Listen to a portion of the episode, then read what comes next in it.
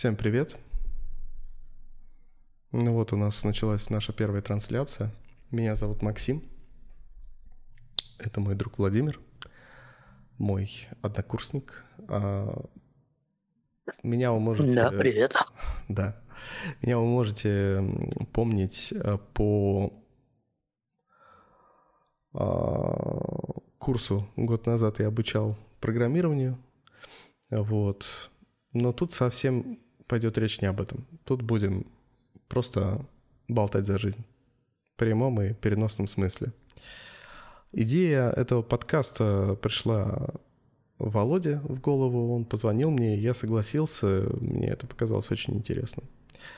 Суть э, заключается в том, что мы просто будем болтать о том, о сём, будем намечать какую-то тему и пытаться рассуждать. А, возможно, в будущем будем приглашать каких-то гостей, друзей, э, интересных людей. А, вот. В первую очередь это большая польза нам с Володей. Вот. А если это будет интересно вам, то это, по-моему, double kill. Вот. Я надеюсь, у нас все получится. Что ж, приступим. А, тема сегодняшнего нашего разговора а, «Что такое жизнь?» а, Очень, как оказалось, сложный вопрос. Я тут... Все началось с того, что я прочитал книгу Ирвина Шрёдингера с одноименным названием «Что такое жизнь?». Это такая популистская книжечка, где Всем известный Шрёдингер а, пытается... Коты не любят Шрёдингеров. Да, коты его не любят. Э, и а, Шрёдингер пытается, в общем-то, в философию. А, вот. И местами получается у него интересно, но тем не менее, что у него получилось, мы обсудим. Вот. Итак, что же такое жизнь? А, я попытаюсь вначале дать маленькую такую историческую вообще предпосылку, насколько у меня получится. В общем-то, начинается дело все а, с древних религий и а, древних философий. Собственно, много философии, философских идей было в том числе в иудаизме. Вот. И в э, индуизме, да. И в Ведах, и в Упанишадах э, упоминаются интересные вещи. Соответственно, ну просто это одно из самых древних э, писаний, которое дошло до наших дней, и поэтому я считаю важно попытаться представить, что эти люди думали про жизнь. Вот. А, что они думали? А, в индуизме есть такое понятие, как брахман. И это некая абсолютная душа. Это некий абсолют, а, который невозможно увидеть, вот, и, но к которому можно приблизиться а, в моменты просвещения. Вот. И есть атман. Атман – это индивидуальная составляющая нас. А, наша великая и, опять же, тоже абсолютное там, «я», вот, а, которая при определенном стечении обстоятельств может а, вполне осознанно стать брахманом. И там пишется, что атман — это, по сути, брахман. Вот. И а, мы понимаем, ну, опять же, колесо сансары, вот, которое также есть и в буддизме, вот, и все это нас приводит к тому, что жизнь вообще, как таковая, в каких-то религиях, а, да и даже в э, каких-нибудь греческих э, философах, в писаниях философов, это просто-напросто предмет метафизический. Предмет, э, который э, мы не можем пощупать. А, и чаще всего он связан с душой. Есть редкие исключения, там, э, философы, которые говорят, что все, вот, типа, ты доживаешь и распадаешься на атомы, а, но это скорее исключение из правил. Типа там, по-моему, Демокрит говорил, да, все, под воздействием давления ты распадаешься на атомы. И там, по-моему, Эпикур. Вот. Но в большинстве своем, начиная от э, религий, таких как э, э, индуизм, э, все его ответвления и так далее, различные, буддизм, э, вот, э, mm-hmm. так или иначе говорит про некое трансцендентное начало. Вот. Э, и э, христианство, естественно. Вот. Mm-hmm. Также... Но душой разве не только человек обладает в этом, в этих э, понятиях? А, ну, скажем так, человек обладает душой, а вся живая тварь это вот под вопросом. Там в разных а, случаях по-разному, насколько я знаю, как бы... Ну да. А, ну, к примеру, буддисты, они категорически против, да, убийства и всего такого, и жертвы они не приносят, в отличие... Ну, с ними, да, понятно. Да. Это скорее больше к христианству вопрос, что там вроде как ну, душой обладает. Так индуизму человек, тоже. Как к индуизму тоже. Ну, вот. Да. И много к чему еще. Вот, и зороастризму, и чему угодно. Вот. А, так вот, а, к чему я веду? Что а, когда взять э, Иисуса Христа, да, а, который, а, кстати, я интересовался, мне было очень интересно, что это в христианстве. А, и весь Ветхий Завет, то есть все, что было до а, нашей эры, а, слово «жизнь» упоминается сугубо в бытовом ключе. Ну, типа, ты мне спас жизнь, вот, э, я тут живу жизнью своей и так далее, то есть ничего такого. А в Новом Завете а, говорится о жизни, более того, рекламируется, пред, предлагается жизнь а, и, и в уста Иисуса а, вкладываются такие слова, как «Я пришел дать вам жизнь вечную». Вот, а, жизнь вечная. Вот. А, но самое интересное, сейчас маленькое лирическое отступление, по поводу вечной жизни еще поговорим. Потому что она так или иначе фигурирует, собственно, везде.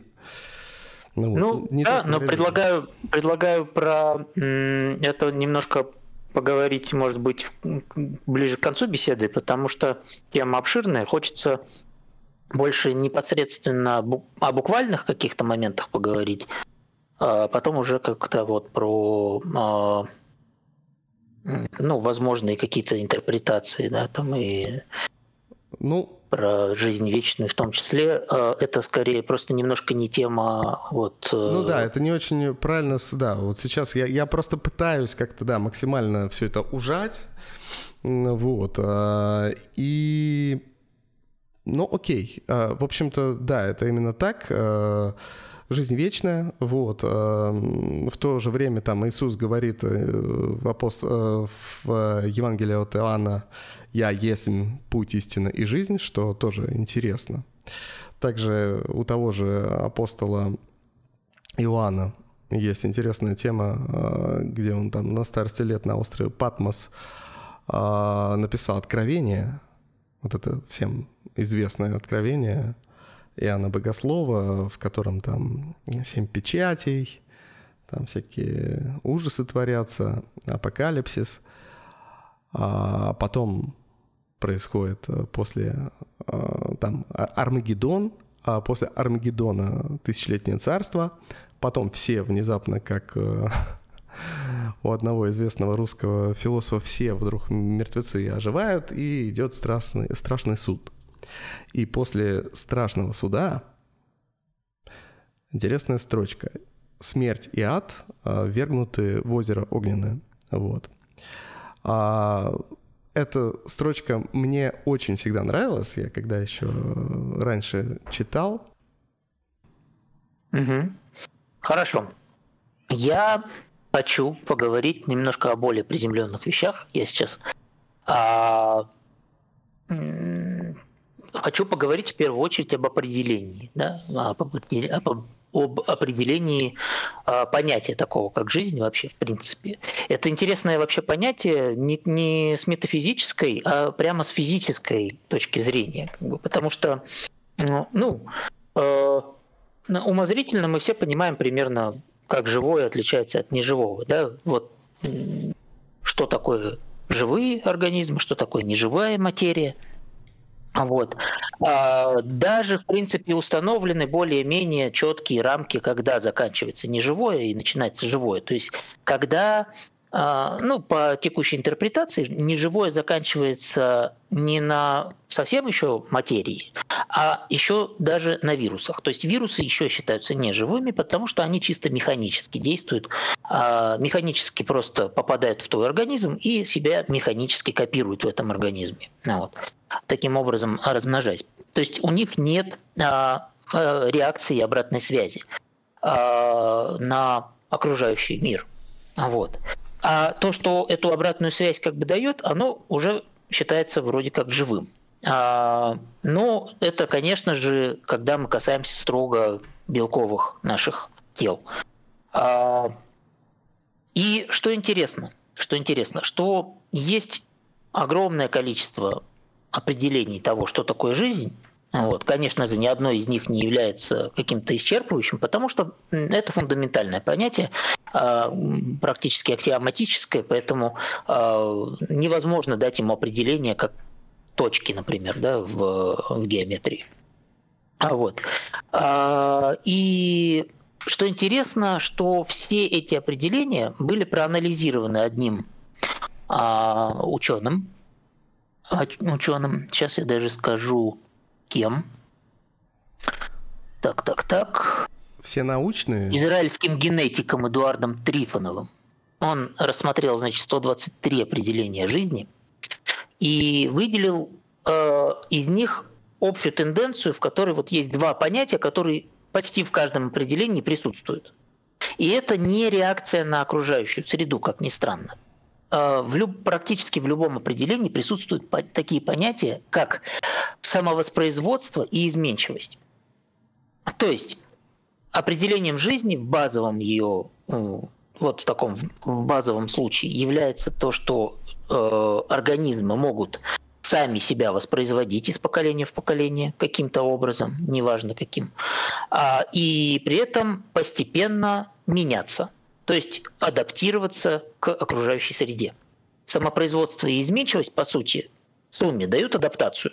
Если так смотреть, как бы, да, они, э, мы получаем в итоге нечто, что, э, скажем так, если берем какую-то популяцию, большую, там, допустим, ну, 10 тысяч особей, э, чего угодно, или там миллиарды каких-нибудь бактерий, например. А, значит, берем эту популяцию, она переходит в следующее поколение, и в этом поколении особи имеют немножечко другие э, свойства, показатели, параметры. Соответственно, часть из них погибает, потому что не адаптирована к данной среде, а часть из них выживает и процветает. И, соответственно, э, таким образом, при изменениях среды жизнь тоже продолжает э, процветать так или иначе, потому что всегда будет некая часть, которая лучше себя чувствует в, в текущих условиях, в текущей среде, нежели ну, кто-то э, до этого, да, или, или к, к, адаптированной к условиям среды прошлого поколения. Вот, соответственно, будет у нас глобальное потепление или глобальное похолодание, всегда найдется тот, кому в кайф. А, и всегда найдется тот, кто э, помрет от этого. Вот. И то есть ни слова о том, что жизнь по сути является чем-то вот чем-то одухотворенным, э, каким-то трансцендентным, по большому счету, чисто механическое определение. И оно подходит на данный момент ко всей жизни, которая нам известна, потому что нам известно только один ее вариант. Нам известен на данный момент. Да. Вот. Я хочу так сейчас сразу сказать. У меня такое чувство, что этот товарищ а, смотрел определение только биологов. Вот.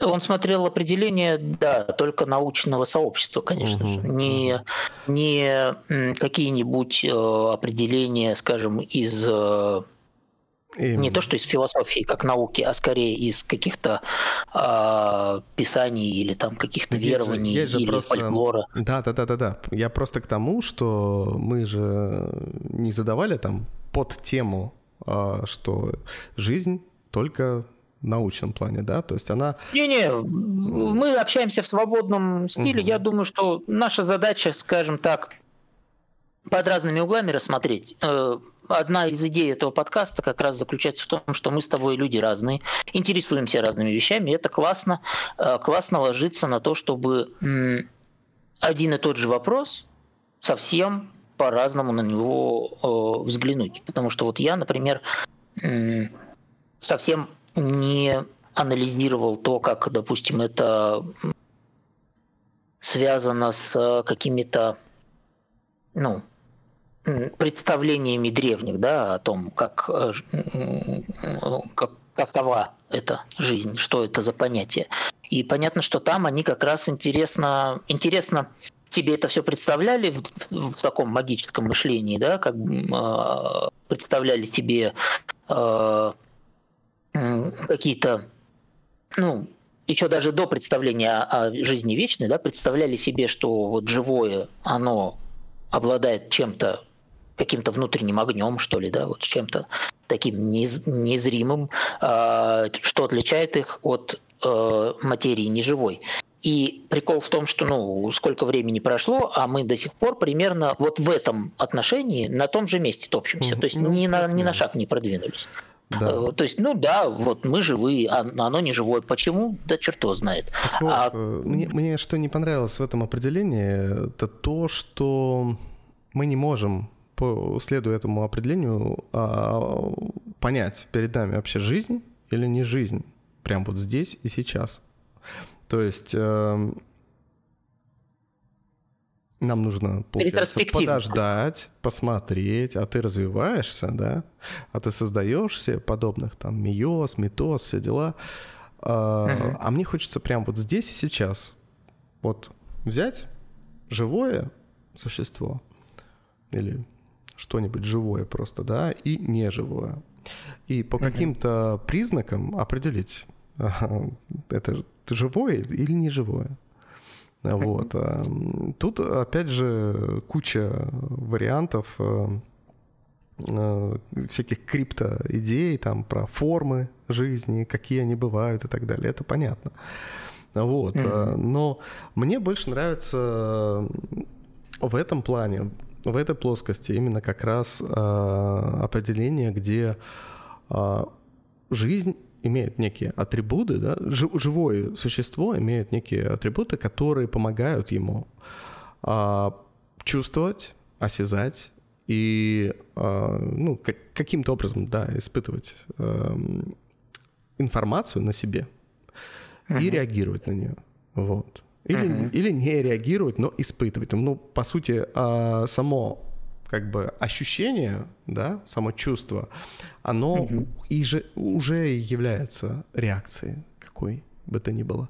Реакция... Ну, просто под такое определение можно подписать э, датчик движения, например. Он реаги... дает обратную связь э, на это, внешние это, раздражители. Ну, как бы да, это, это я просто тебе вот сейчас, да-да, датчик движения, прекрасно, да.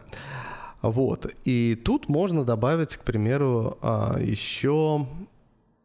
Мне вот понравился у Шрёдингера как раз а, элемент а, с некой такой энергетической флуктуацией. Элемент э, с отрицательной энтропией когда э, вдруг внезапно мы, ну, живые существа, угу. поглощая что-то живое вокруг себя, э, в общем-то, создают внутри себя, внутри своей замкнутой системы, как бы энергию. Вот. Ну, и отрицательный... не всегда живое поглощаю. Может, солнечный свет как бы тоже подходит, э, собственно. Ну, в каком-то смысле, да, мы, наверное, получаем энергию от солнечного не, света. Не мы, не мы. Растения получают. Ну, растения, да, а, да. Ну, вот. Э, не будет растений, мы все быстро очень помрем, потому что а, они являются переработчиком именно да. энергии а, внешней вот в такой чистой энергии в нечто а, в нечто другую, в другие формы этой энергии. А все, кто, собственно, питаются растениями, они уже просто гоняют эту энергию между собой. По большому счету, а, для того, чтобы жизнедеятельность продолжалась, нужен постоянный источник энергии. И этим источником энергии в нашем случае является, конечно же, Солнце. Вот, э, но получается, ну, в нашем случае Солнце, ну, в смысле, в случае растений ты имеешь в виду, да?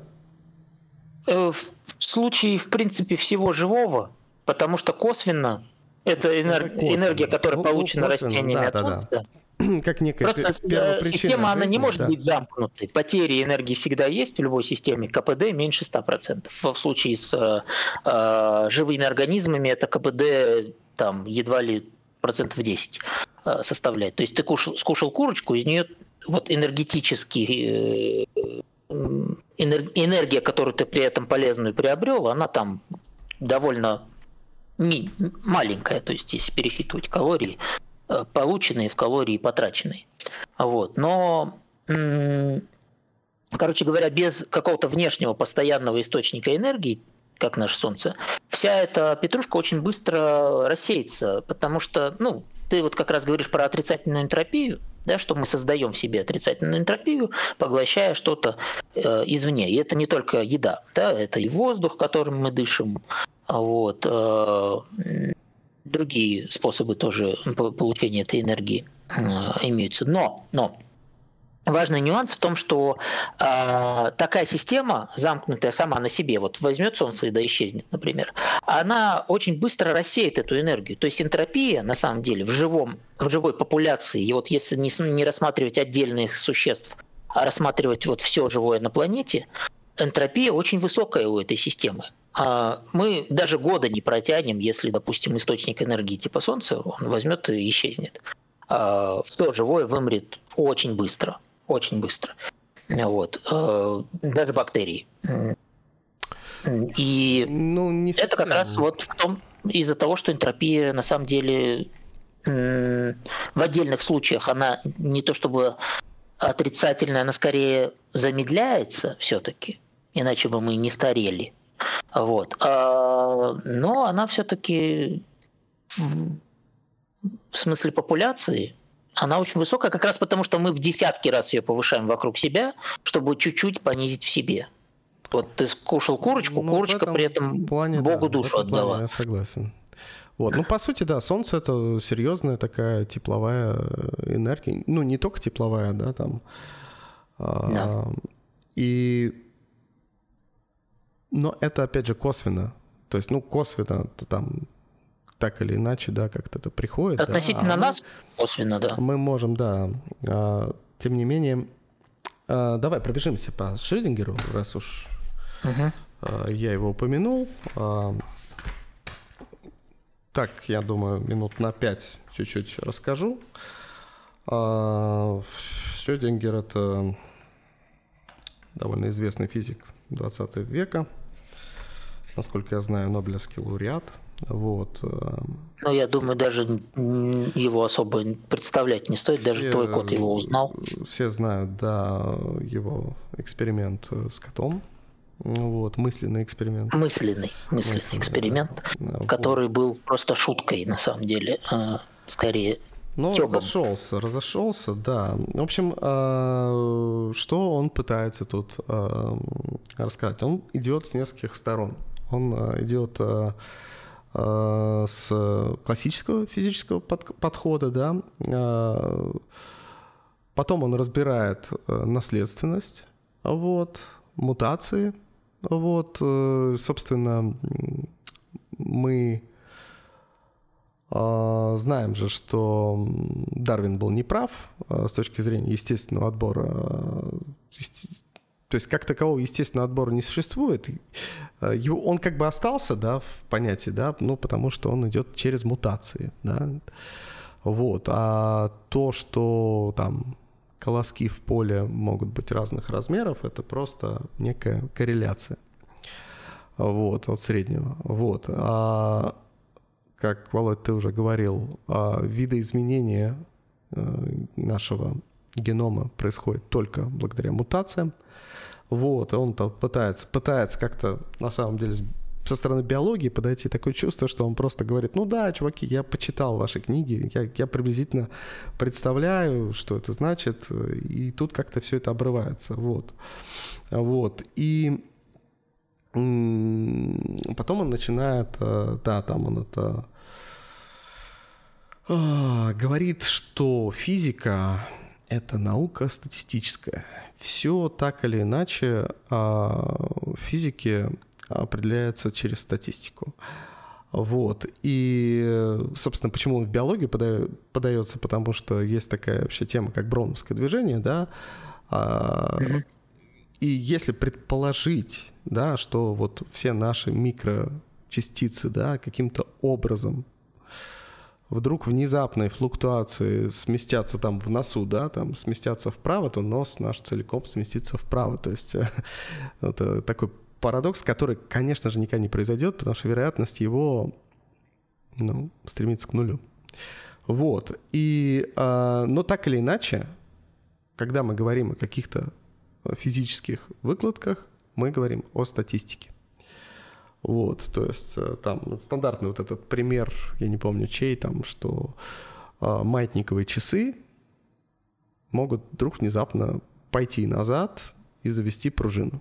Вот, то есть э, такая вероятность существует. Она минимальна, но она есть. Вот. Э, и тут вот он говорит, что, э, смотрите, как бы броуновский скачок – то есть человек это некий вот э, сгусток непонятно чего, потому что он, мало того, он состоит из клеток.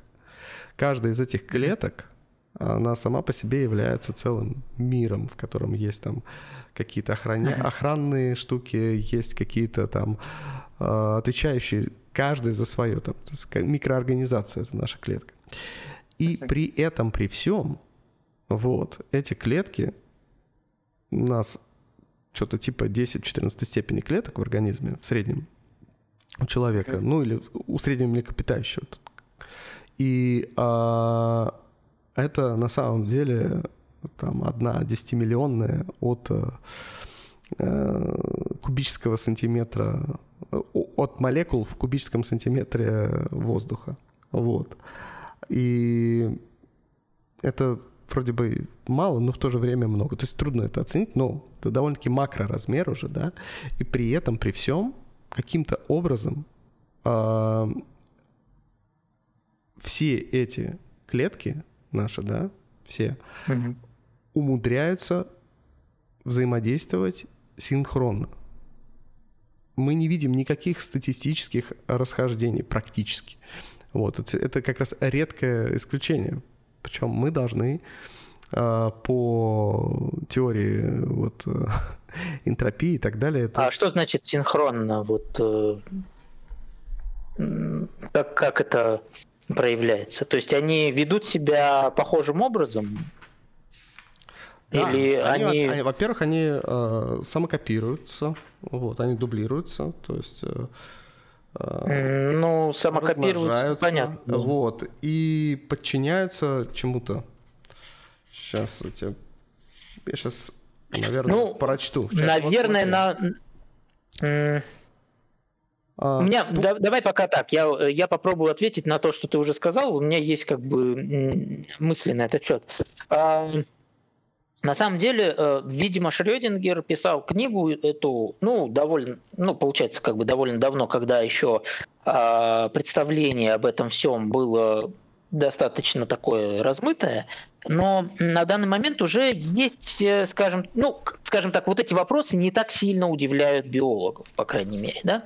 А, во-первых, э, да, удивительно что есть клетка, что это такое сложное по, по строению сооружение. Но если посмотреть на историю развития жизни человечества, да, и э, вот, скажем так, э, от момента, когда появилась первая, ну, клетка пусть, да, первая клетка в каком-то виде, еще такая вот прям совсем простенькая еще, вот, э, до момента, как появилось первое многоклеточное существо, прошло, ну, 99%, грубо говоря, времени. Я не, сейчас с потолка беру, не буду как бы проверять информацию в интернете, но если посмотреть, мы это можем легко увидеть да, а, в официальных вот источниках, что вот развитие вот этой клетки самой по себе, вот этого механизма клетки, оно заняло практически все время развития жизни как таковой. А потом уже лавинообразным образом, а,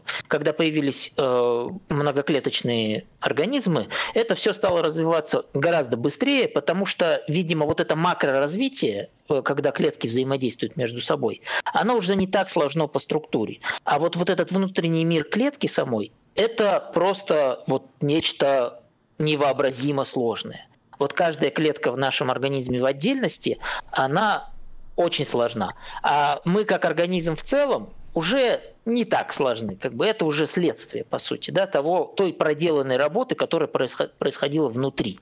Вот. А, и в этом плане, ну, ничего такого удивительного в этом нет. На второй тезис, что типа э, как будто бы жизнь ведет себя вопреки энтропии, на самом деле тоже э, из биологии есть такой ответ, что по сути э, нити РНК и ДНК, а, они действительно сложные молекулы. Но эти сложные молекулы находятся в равновесном состоянии. То есть энергетически они находятся в таком, как сказать, в такой ямке, энергетической ямке. Вот молекуле выгодно находиться в этой ямке. Чтобы распасться на более простые составляющие, на какие-то атомы, ей нужно преодолеть небольшой энергетический барьер в данном случае. И там дальше будет еще больше ямка, и, и, и молекуле действительно удобнее распасться в конечном итоге. Что с нами и происходит, когда мы умираем, по большому счету.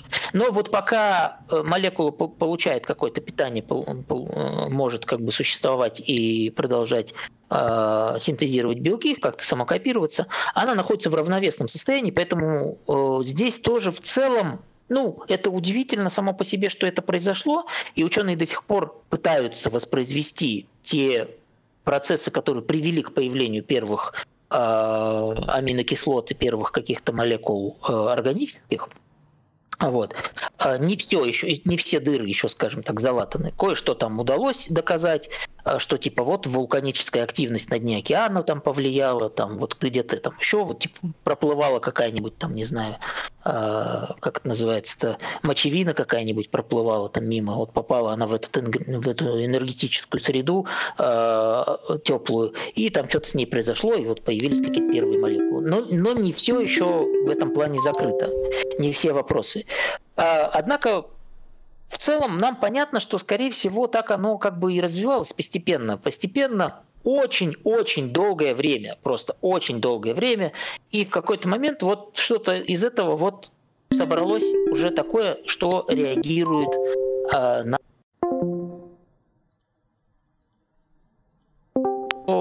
ну, важно, раз оно стало реагировать на окружающую среду, то в этот вот, ровно в этот момент эта система начала, стала адаптивной. И, соответственно, дальнейшее развитие и рост – это всего лишь следствие того, что теперь э, эта штука может э, ну, реагировать. Она может просто э, делать что-то, чтобы продолжать выживать в своих интересах. Вот, в отличие от э, неживой материи, которая просто, просто есть. Вот. Ну, слушай, это все звучит на самом деле ровно так же, как и какие-то библейские объяснения, на мой взгляд, потому что, ну, пока что как фэнтези, серьезно. Вот, э, что пока что еще из неживой материи рядом нигде ничего не создалось живым. Я уже молчу про то, откуда появилась неживая материя. Тоже непонятно, правильно ведь?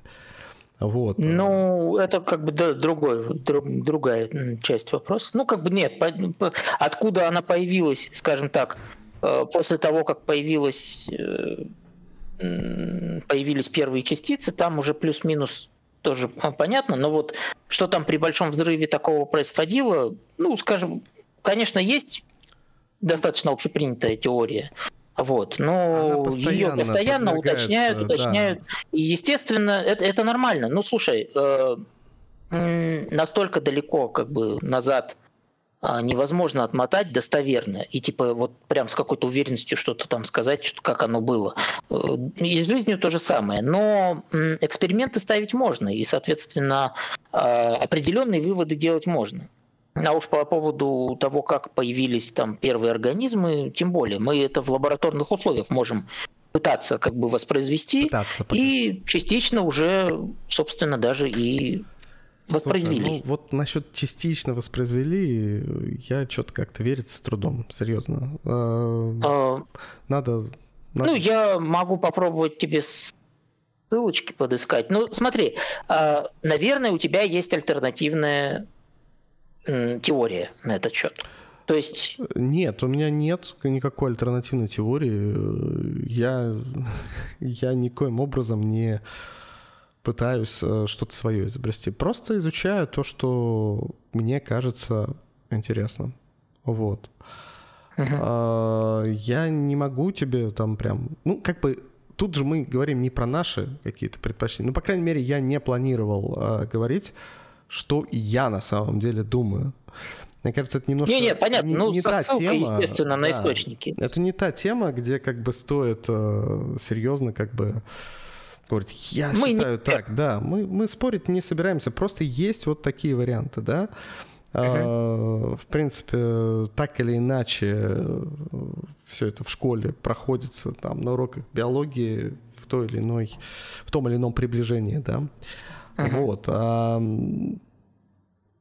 я еще раз повторюсь, что ни один ученый, насколько мне известно, а, не видел ничего подобного с неживой материей. Вот прям вот вообще э, рядом по похоже. Ничего подобного в каком плане? Что насчет чего? А, что каким-то образом а, такое макротело вдруг а, как же это правильно выразить там? Образуется из ничего? Не просто образуется из ничего. Ну, существует, вот оно есть. Вот есть ты, вот есть я, вот э, есть син- синий кит. Вот, мы млекопитающие и м- устроены таким образом, что м- ни какая-то тепловая энергия на нас не влияет. То есть из нас может вылететь какая-то молекула, да, э, там броуновское движение. Постоянно там, вылет, ты, вылетает. Да, особенно постоянно, постоянно, да. Вот ты потерся, там, почесал, там что-то, да, там. Но э, вместо этого из нашего генотипа, да, из нашего генома, там мы там смотрим, оп, по какому-то э, чертежу, да, вот ставим сюда, вот здесь вот это вот молекула разделится пополам, да, закроется, растется там и так далее. И как бы наше я, наше естество, мы как человек при этом остаемся а, самодостаточно, вот. Понятно, что да, мы, мы там кушаем, мы там энергия солнца, без нее мы никуда и так далее, но а, мы как бы 10 минут назад и мы сейчас — это мы. Конечно, это тоже большой философский вопрос. Но с точки зрения банальной физики, да, это мы. Вот. Я есть я. Вот. И вот ничего подобного, вот, а, опять же, как бы, ну и там ромашка — это ромашка. В то время как неживая материя, неживая материя, вот, она на самом деле ничем подобным, никакими такими свойствами не обладает. Ну, ты сейчас описал как раз свойства самовоспроизведения. И, вот. Ну да, по сути. в том числе, да. Вот. А, и, и изменчивость здесь тоже важна, потому что ты говоришь, что вот мы типа не теряем самих себя как бы при вот этих изменениях. На, на коротком промежутке времени, конечно, не теряем. На длинном промежутке времени мы сильно меняемся как физически, так и психологически, и а, на самом деле психологические изменения это следствие физических изменений. Мы как бы все равно постепенно отдаем а, себя энтропии, вот. И при делении клеток тоже постоянно происходят некие микроизменения, то есть каждые э, поделившиеся клетки друг на друга немножко не похожи. Какие-то из них становятся раковыми, а вот да, ну, а... понятно, что в старости, то есть, э, если ты не видел человека, там, к примеру, человека, да, там, 40 лет, то ты можешь и не узнать его. Вот, я могу зачитать интересное, кстати, я тут uh-huh. пока читал литературу всякую по этому поводу, нашел замечательную вещь у Аристотеля. Вот. Uh-huh. Маленький его трактат о длительности жизни. Из него вот буквально uh-huh. один абзац. Причина вышесказанного, ну там, в общем-то, так, надо понимать, во, вот отсюда начну. Надо понимать, что живое существо по своей природе влажно и горячо. Такова и жизнь. А старое сухо и холодно. Такова и смерть. Ибо так она выглядит.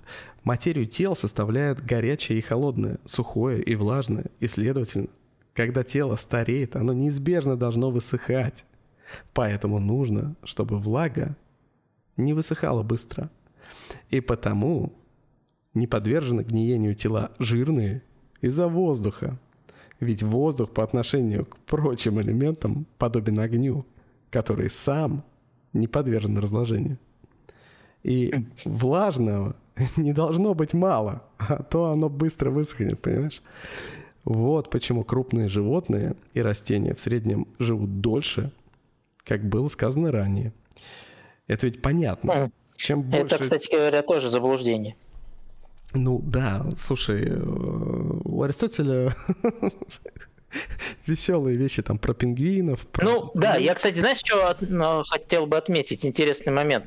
Мне кажется, ты часто выбираешь э, вот какие-то как сказать, философские или, или достаточно древние труды, потому что тебе нравится их именно лиричность, то, что, то как они звучат э, по сравнению с казенным вот каким-то э, повествованием ну, научных каких-то... Ну, Слушай, вот, не скажи, э, Аристотель это батя или дедушка всех научных вообще работ все его... Научного подхода. Научного как подхода как такового именно. Нет, согласен, согласен. Но тем не менее, он довольно сильно устарел в плане достоверности определенных рассуждений. Ну, а, да, я заметил. А, но я к чему хочу, а, к чему я это все привел? То есть э, к тому, что вот, пожалуйста, научный подход э, две с половиной тысячи лет назад. А сейчас ну, если мы посмотрим там, да, что говорили там 200 лет назад, какие-нибудь ребята, uh-huh. которые там, или там 300 лет назад, когда там начали очень жестко препарировать э, все, что движется там. Вот. А потом 100 лет назад, и теперь сейчас. Э, так или иначе, чем дальше мы уходим вглубь, тем оно становится более смешным, тем более становится каким-то типа ха-ха. Вот, но м- возникает вопрос. А мы так и не нащупали дна, насколько я понимаю, и есть ли оно вообще? Есть ли дно Именно. у этого вопроса? Ну, дна-то, по идее, ни у какого вопроса нет. Так-то можно изучать, изучать, изучать всегда. Все дальше ну, и дальше. Я считаю, что есть, к примеру, недоказанные ну, теоремы, которые да. потом доказали, да, гипотезы, которые потом доказали. Вот нашли их дно. Вот. Ну, доказать так-то можно только математические какие-то теоремы Именно. и гипотезы, ну... потому что они в целом э, от, из аксиоматических э, исходят. То есть мы сами себе придумали правила и по ним что-то там себе доказываем. Это нормально. А в естественной науке, в естественной, ну, в природе, скажем так, да, вот то, что происходит с нами объективно вокруг, А глубины того, вот где мы вот можем чего-то, до чего-то докопаться и на чем остановиться, ее просто не существует. Просто потому что объективная реальность всегда бесконечно сложнее, чем любые наши интерпретации. Вот, любые модели, которые мы из этого строим, а, формулы или там какие-то еще вещи. Мы можем а, какие-то явления выявить и с определенной долей достоверности их э, доказать и принять, что они вот так вот так это все и происходило, плюс-минус. Вот. Э, с какими-то допущениями. Да? Но все равно это будет э, лишь модель, которая будет только отражать какую-то небольшую часть вот, э, бесконечно сложной реальности. Согласен. Вот. Так что я к тому, что да, подобные вопросы, тем более я почему начал с философии и религии, я думаю, сейчас можно mm-hmm. к ним немножечко вернуться. Вот. А к тому, что это показывает вот всю, как бы это сказать, дихотомию, наверное, э, вот этого понятия жизнь. А, оно обозначает две совершенно разные вещи. Вот. И в... вторая вещь сугубо научная, да, вот про которую ты говорила, зарождение там так далее, материи и так далее, она абсолютно не была интересна философам и каким-то религиозным людям. Согласен. Вот, вот прямо от слова совсем. Да, а, да. Они... Ну, медикам разве что. Да, да, да. То есть, как бы там кого не возьмешь. То есть, казалось бы, Демокрит говорит, э, типа, а ничего нет. Э, после смерти, ну, ничего, он говорит, он, он же этот атомист, мы состоим из атомов, и после смерти, на самом деле, почему смерть происходит? Потому что мы сдавливаемся окружающим нашим воздухом, как бы, да, и рассыпаемся на атомы в итоге, да, вот. И он говорил, что, типа, ну, глупо вообще бояться смерти. Типа, вы глупцы, надо бояться старости. А вы, типа, боитесь смерти и бежите в объятия старости. То есть он тоже не боялся. Никто не боялся. А сейчас, заметь, а, все боятся смерти. А, все ученые. Я думаю, мне кажется, как только люди вообще жизни. поняли, что они умирают, они стали бояться смерти. Не-не-не, понятное равно. дело, да. Это, это отдельный вопрос. Так вот. Да а... даже вот эти рассуждения его, это следствие того, что он не одну ночь там провел без сна из э, страха смерти, а потом такой, ой, да, да попробую-ка я себя убедить, что это не так уж и страшно. Ну, вот. Э, были же еще и киники стоики, которые тоже по-своему как бы это все описывали. Ну, ладно, не будем в киников, да, там э, углубляться. Так вот, э, суть в чем? Э, духовная жизнь, она называется тем же самым словом. И материальная биологическая жизнь. Она называется, называется тоже словом life, жизнь, да, там, живот. Процесс жизнедеятельности. Именно, да. То есть мне интересно, это уже такой семантический анализ а, кто-нибудь проводил, я вот не смог загуглить красиво это. Есть ли языки, в которых духовная жизнь называется абсолютно другим словом, и типа люди бы не поняли, если бы ты назвал духовную жизнь вот материальным словом жизнь. Потому что, э, насколько я знаю, э, ни в идише, ни в греческом, а этот, ну, типа, старые слова, такие там, ну, тем более в латыни, латынь, понятное дело, какой язык, вот, э, нет вот этого раздвоения, да, там есть, может, какие-то там вспомогательные слова, но все равно, когда люди говорят «жизнь», обе стороны этой дихотомии а, вот этого, этих лагерей, как бы, да, вот людей, да, они понимают друг друга, и это интересно. Ну, для меня это интересно. Это, кстати, только что. Ну, я бы не сказал, пришло. что прям понимают друг друга. Каждый свое вкладывает свое значение. На самом деле, вот даже наша беседа показывает, что а, этот вопрос нам с тобой, скажем, интересен или вообще важен совсем по разным причинам. Да не, не, не, твоя причина с, тоже сторон. интересно, да, как бы, безусловно. Вот.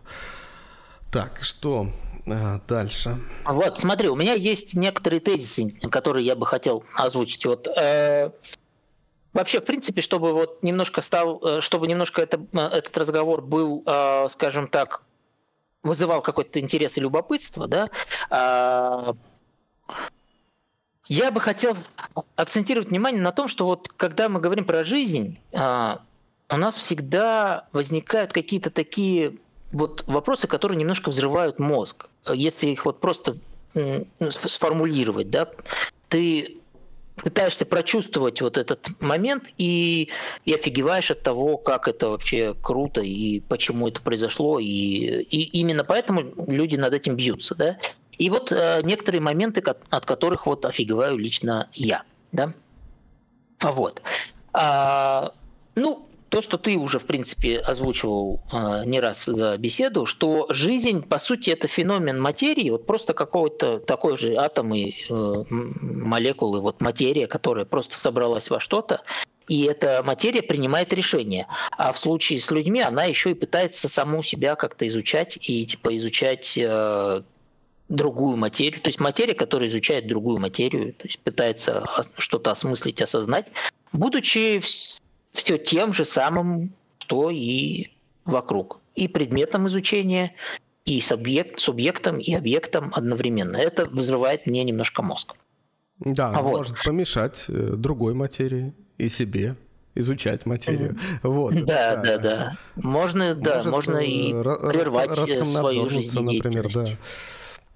А вот. Много чего, короче говоря, ну, может принимать разные решения, даже нелогичные с точки зрения ну, жизнедеятельности как таковой.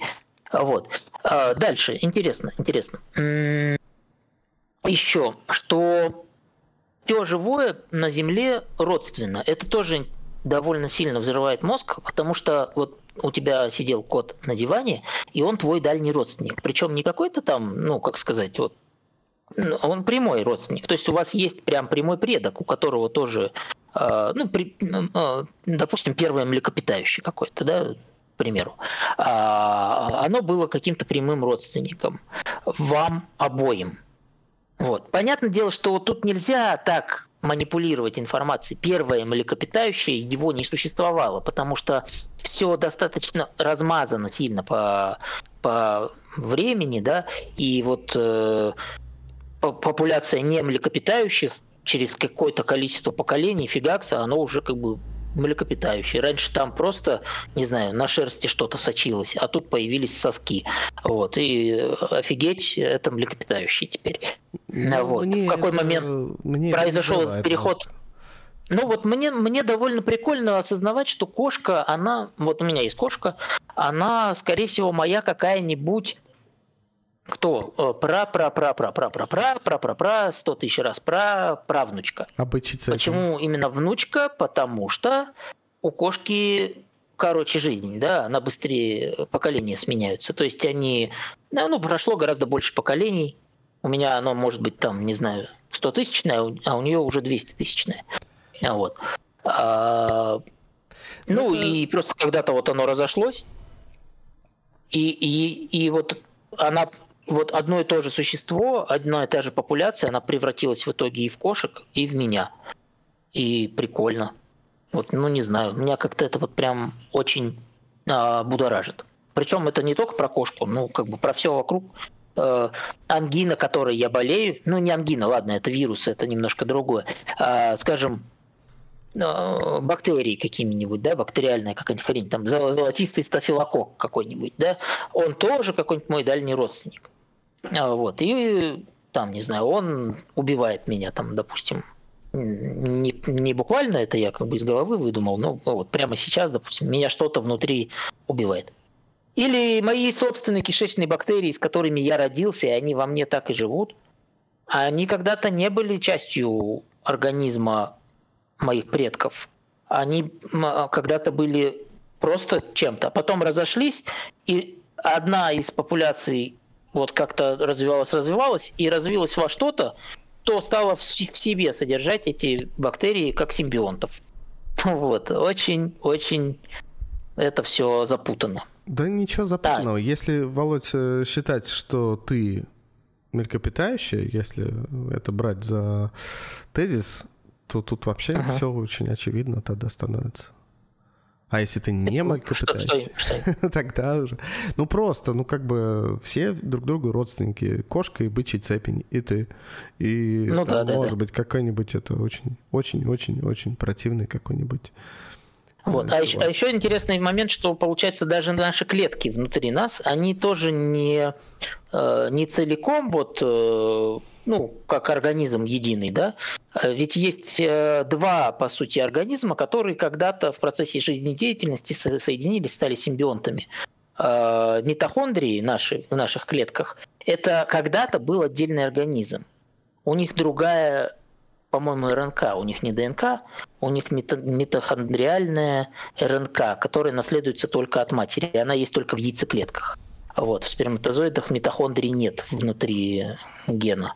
А потом, когда уже организм развивается, то есть вот все клетки содержат в себе митохондрии, которые когда-то вот в клетку, клетка просто поглотила митохондрию, но та почему-то не растворилась в ней, не умерла, а продолжила жить, э, и как-то они начали обмениваться энергией и взаимодействовать, и так ужились вместе, и до сих пор живут прекрасно, а, классно общаются.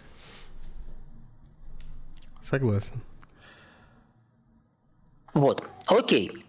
Есть ли у тебя какая-то еще тема, или я хотел бы, ну, немножко пофилософствовать уже, тоже пофилософствовать Слушай, да, ну, на есть. тему Конечно. каких-то еще Куча всего. А, интересных моментов. Куча всего. Давай по очереди будем как бы да, давай. какие-то темы толкать, давай. чтобы было а, равновесие. Смотри, смотри. А, если у нас есть жизнь, угу. то у нас есть и не жизнь. Угу. То есть есть жизнь и не жизнь по другой стороне.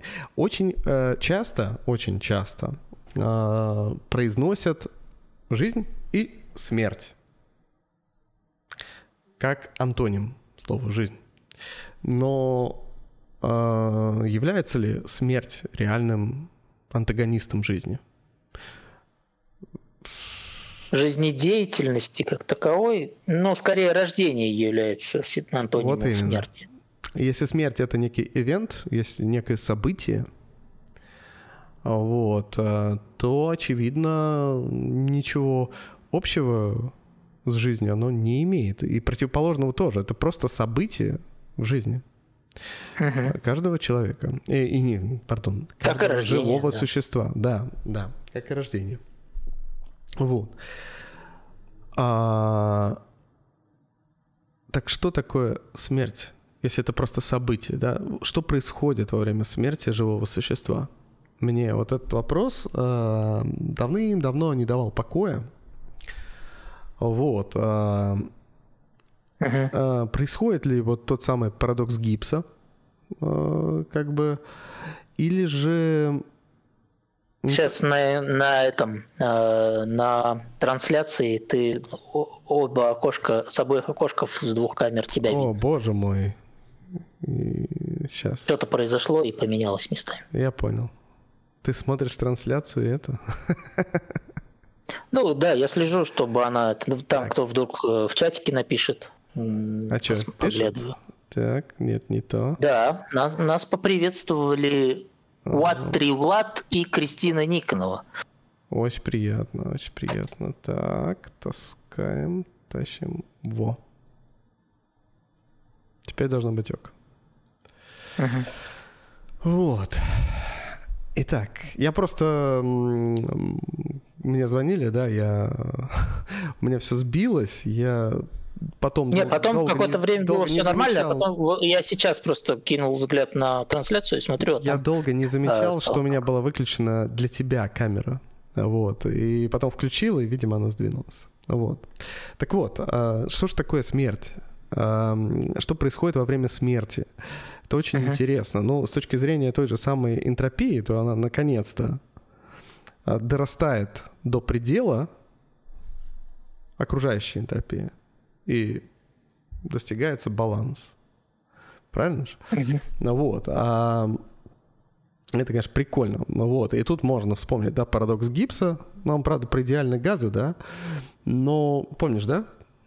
Из универа. Uh-huh. Парадокс Гибса, когда, типа, в двух э, сосудах два идеальных газа, да, их там это uh-huh. од, а, од, один там, к примеру, красит э, атомы э, в красный цвет, другой типа белый. И вот они вот когда начинают э, диффундировать, можно ли uh-huh. назвать диффузией, если они идеальны, они не сталкиваются друг с другом. Вот, и в какой-то момент происходит некий скачок энтропии, который зафиксирован в уравнении, собственно, да.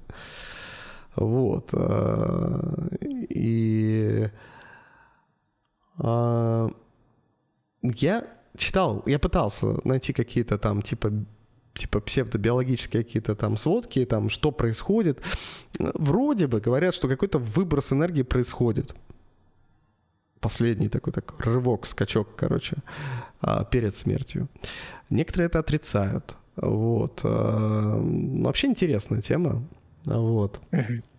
И также вообще смерть это то, на самом деле, о чем думали, э, опять я все возвращаюсь, думали античные философы, о чем думали э, всякие религии, да, там, святые какие-то, да, там, божественные сущности говорили, да, там об этом. А, к примеру,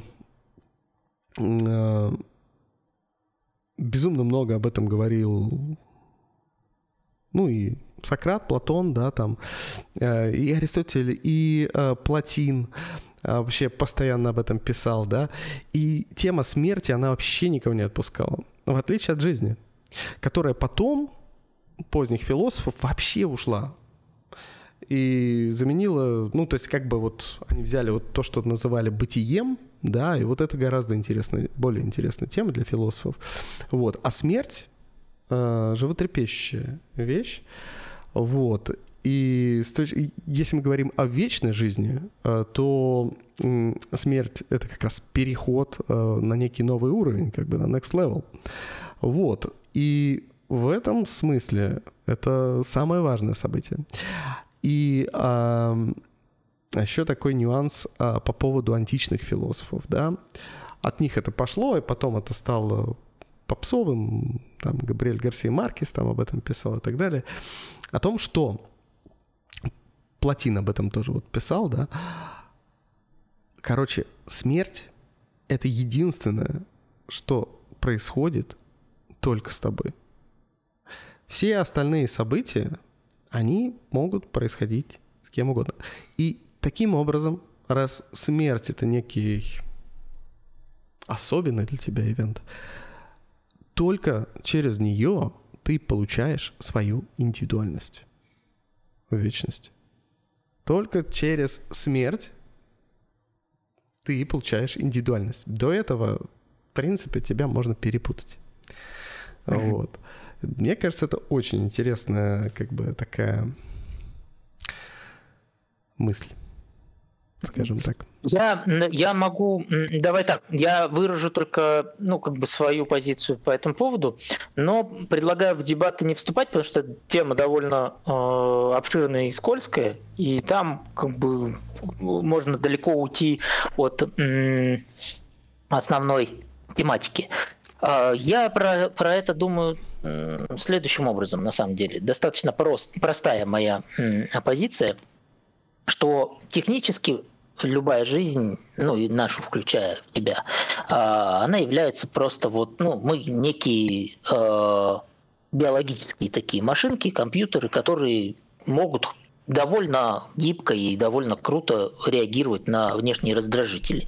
И вот как мы не помним то, что было до нашего рождения, потому что а, для нас еще не было никакого опыта, а, так и после нашей смерти. Смерть это вот примерно то же самое, что и рождение, только наоборот. То есть вот мы не существовали, и тут бац-бац-бац, и стали развиваться, и начали существовать. И тут же вот мы постепенно увядаем, увядаем, и в какой-то момент хренакс, и перестали существовать. И, собственно, на этом наше взаимодействие с окружающим миром, с внешним миром, оно заканчивается. И как э, бы ну, чтобы не вступать в дебаты, опять же, лично мое мнение, что ни, никакой там посмертной посмертия какого-то и какого-то дальнейшего существования нету, потому что у нас нет просто оснований считать, что оно есть. Да, а, единственное основание э, считать, что есть посмертная какая-то жизнь, оно заключается в том, что мы такие, а почему мы вообще, в принципе, сами себя осознаем, и почему мы вообще, в принципе, существуем, и вот что-то там решаем, и как-то воспринимаем, еще эту информацию обрабатываем. А, и да, на этот вопрос у меня нет ответа. Но это, не, но это слишком а, слишком мало, чтобы делать следующий шаг и говорить, что раз мы не понимаем, как вот это вот все работает, почему мы вот в принципе ощущаем себя как, таков, как, как таковое, э, не дает нам права утверждать, что когда вот это все сломается и перестанет работать, то вот то, что мы считаем собой, останется и как-то продолжит существовать. Ну и, допустим, если говорить про то, что смерть это вот то, тот момент, когда мы там получаем свою личность и индивидуальность, то, ну, наверное, тогда людям с деменцией довольно обидно. Вот. Потом, посмертно. Да, То есть они вот померли, э, и как будто бы обидно очень. Вот. То есть они-то при жизни-то были нормальными людьми. Короче, общались, антисфена... что-то решали, а потом фигакс сломались. Антисфен э, это главный этот, кто антисфен киником был, вот. Uh-huh. И он говорил, короче, у меня есть мечта. Я его спрашивали, какая мечта? Он говорит, мечта, короче, умереть счастливым. Угу. А. Вот. Э, ну, опять да же. Это, опять я же, бы и сам хотел. Самое главное, самое главное, как бы, да, событие в жизни, ну, вот к нему подойти счастливым. И, соответственно, тут, тут, опять же, киники развернули свою философию, что, типа, а значит, жить надо так, чтобы быть Чтобы в любой момент помри, и ты счастлив, да? Да, а значит, нужно, короче, учиться жить вообще, не обращая внимания на всякие материальные ценности и так далее. И все ну, не самая худшая точка зрения. Вот. А, ну, это да, просто такой интересный факт а, про mm-hmm. гиников. Вот. И м- еще тогда вопрос. М- почему люди боятся смерти? И боятся mm-hmm. ли? Или это все-таки что-то другое? Боятся, боятся. Люди боятся... Более того, люди в конечном итоге всегда боятся только смерти. То есть любой наш ну, страх, прям если его раскручивать да. дальше и дальше, это всегда страх смерти. Вот. Любой абсолютно. А, там боязнь темноты, ты не споткнуться боишься, ты боишься того, что тебя в темноте убьют. Это твои, это вот а, это, страхи это часть нашего естества, как э, белковых существ, да, особенно тех, которых э, когда-то хищники гоняли. И те, кто хорошо боялся, хорошо выживал. Поэтому э, страх надолго с нами, даже да, в эволюционной вот этой э, гонке, он еще долго. Сейчас есть психопаты, которые как будто бы боятся меньше или вообще не боятся в определенных случаях. Психопаты в дикой природе, наверное, не встречаются, потому что, скорее всего, они там бы вымирали. Вот. А, но страх, он нужен был нам когда-то для выживания. Это понятно, но вот почему? То есть вот, а, это объяснение, это одно из объяснений на да. самом деле. Вот то, что а, ты сказал, я скажу мне... почему. Да. Почему? Вот смотри, взять две популяции. Э, вот, допустим, есть две популяции, в одной из них родились, родились особи, которые боятся смерти, и в другой, которые не боятся смерти. А, велика вероятность, что в конечном итоге в эволюционной гонке победит та, которая боялась, потому что они э, живут с предосторожностью и успевают размножиться. А те ни хрена не боялись, лезли сами в пасть крокодилам, и все поумерли до того, как народились у них детишки. Так или иначе, они рано или поздно перестанут существовать. Э, то есть э, не значит, что любая жизнь должна бояться может появляться жизнь, которая ничего не боится. Просто на, на отрезке да, времени да, долго да. не просуществует. Но как вот, вот боится, ли, боится ли антилопа смерти? Или да. антилопа ну, боится У нее тигров. те же самые химические факторы. Или Она же, реагирует или же антилопа боится тигров. Вот вопрос. Просто представь а... себе, вот как ты говоришь, да, вот была антилопа, которая, типа, ей показалось прикольным, да, типа вот она прыгнула на тигра, короче, начала там горцевать на нем. Он ее съел. Угу. Ну, да, больше таких антилоп нету. Есть только а, те, которые. Каким образом? Боятся. Он ее съел. Он ее съел. То есть. А, каким образом? А, ну да, окей, он ее съел, а остальные, которые вдруг начали как-то бояться, да, они там размножились. Они выжили да, и размножились. У которых была мутация своеобразная. Окей. Угу. Хорошо. То есть.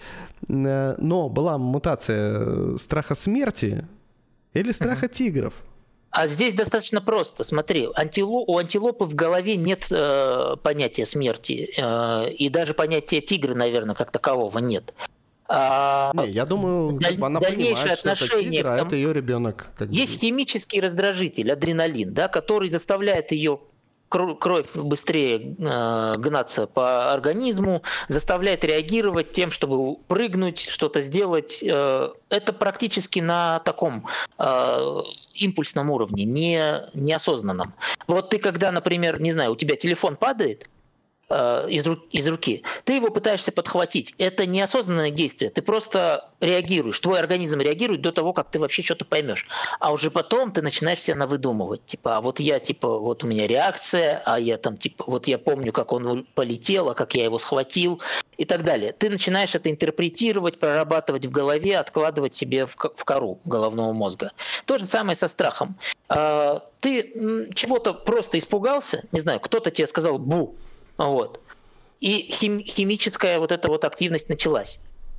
А уже потом ты начинаешь рассуждать о том, что ты испугался-то на самом деле, что а вдруг этот человек желал мне зла, вдруг он хочет меня убить, а вот смерти-то я как раз и больше всего и боюсь. И эти мысли приводят к дополнительным выбросам таких Короче, э, гормонов. Я правильно понимаю, что из этого вывод такой, что Смерти боится только человек. По крайней мере... Э... Смерти боится только тот, кто осознает смерть. Не только человек осознает. Э, не только у человека есть понятие смерти. А у кого еще? Э, слоны.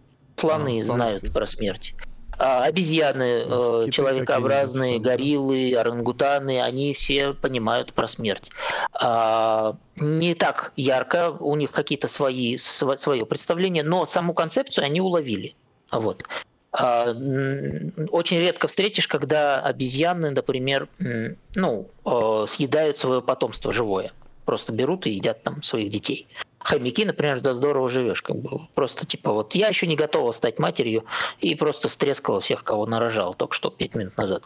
А обезьяны этого не делают, э, потому что они понимают э, страдания, они очень привязаны к своему ну, потомству. Не только обезьяны, и коты тоже даже если котят. Э, кошка может съесть котенка. Может? Может, да. О, а, Если кошка, особенно кошки дикие, которые вот на улице рожают, они настолько слабы, что они могут съесть сразу же своих котят, чтобы восстановить энергетический баланс, э, чтобы выжить сама, самим. Угу. Вот. Э, ну, на самом деле, это плохой пример, потому что даже люди в некоторых ситуациях могут съесть своего ребенка, чтобы восстановить энергетический баланс в какой-нибудь там какой-нибудь там Папуасии, где там что-нибудь там с ними страшное происходит да, в этот в Ленинграде, например, в 43-м, да. Вполне себе можно представить, да. А, это, наверное, плохой пример, да, но э, важно, что э, обезьяны, допустим, когда их дети болеют, допустим, умирают, они еще некоторое время пытаются с ними ходить. И они очень страдают, когда все-таки понимают и принимают э, факт того, что их ребенок все-таки умер. Вот. А, это видно по ним. То есть а, они как минимум страдают от смерти близких как и слоны, да, они даже плачут, э, если э, э, слышал об этом. То есть у них есть вот эти кладбища, да, старики слышал. уходят на кладбище, а, а молодые родственники этого слона могут приходить туда даже после его смерти ну, еще долгое время. Слушай, кошки там тоже mm. очень сильно волнуются, там, когда их хозяин умирает собаки? Ну, нет, согласен, мы не можем залезть к ним в голову Это и точно. понять, допустим, как оно как оно у них воспринимается. Ясно, что по-другому совсем, чем у нас, но тем не менее какая-то, какое-то понятие, концепция, наверное, у них там в своем роде присутствует. Короче, а вот боятся ли они понял. смерти? Ответ это, твой, то, что э, смерть поправь, если я не прав, это самый мощный, э, как бы отпечаток в, в генотипе человека, так как человек э, как бы дошел как вид до наших дней, да, то есть и человек боится смерти, э, генетически это заложено, потому что он выжил. И так или иначе, большинство видов, млекопитающих особенно, да, как бы боятся смерти. Вот. Гормонально, да. Да, да. Так вот. Но, а... но что мы именно смерти боимся, это скорее уже следствие нашей э, сознательной деятельности, что мы вот начинаем рассуждать, интерпретировать и понимаем, что боимся ее вот как таковой, да, вот именно смерти. Ну, то есть, не ну, хотим, нет, ну, не, не хотим не, не, не существовать. Когда мы начинаем рефлексировать, вот вот это вот самое сложное, Володя. Как бы вот твое объяснение, когда что вот мы ничего не можем с этим сделать, это там как нас все это к нам пришло от предков, и это типа наш самый большой страх. Мне это более понятно, чем то, что типа вот я есть, здравствуйте, я Максим, а завтра меня не будет. Да ну и что? Ну то есть я к тому, что как я могу понять, что меня не будет? Ведь я же не могу почувствовать. Более того, более того, я не могу понять, что почувствовала там моя прапрабабушка или там когда она умерла, понимаешь? Э, я не могу это почувствовать. То есть мы можем учиться на ошибках наших близких, когда, например, я вижу, да, э, эмпирически, что вот там Вася обжег палец об костер. Я не буду совать палец в костер. Вот. Uh-huh.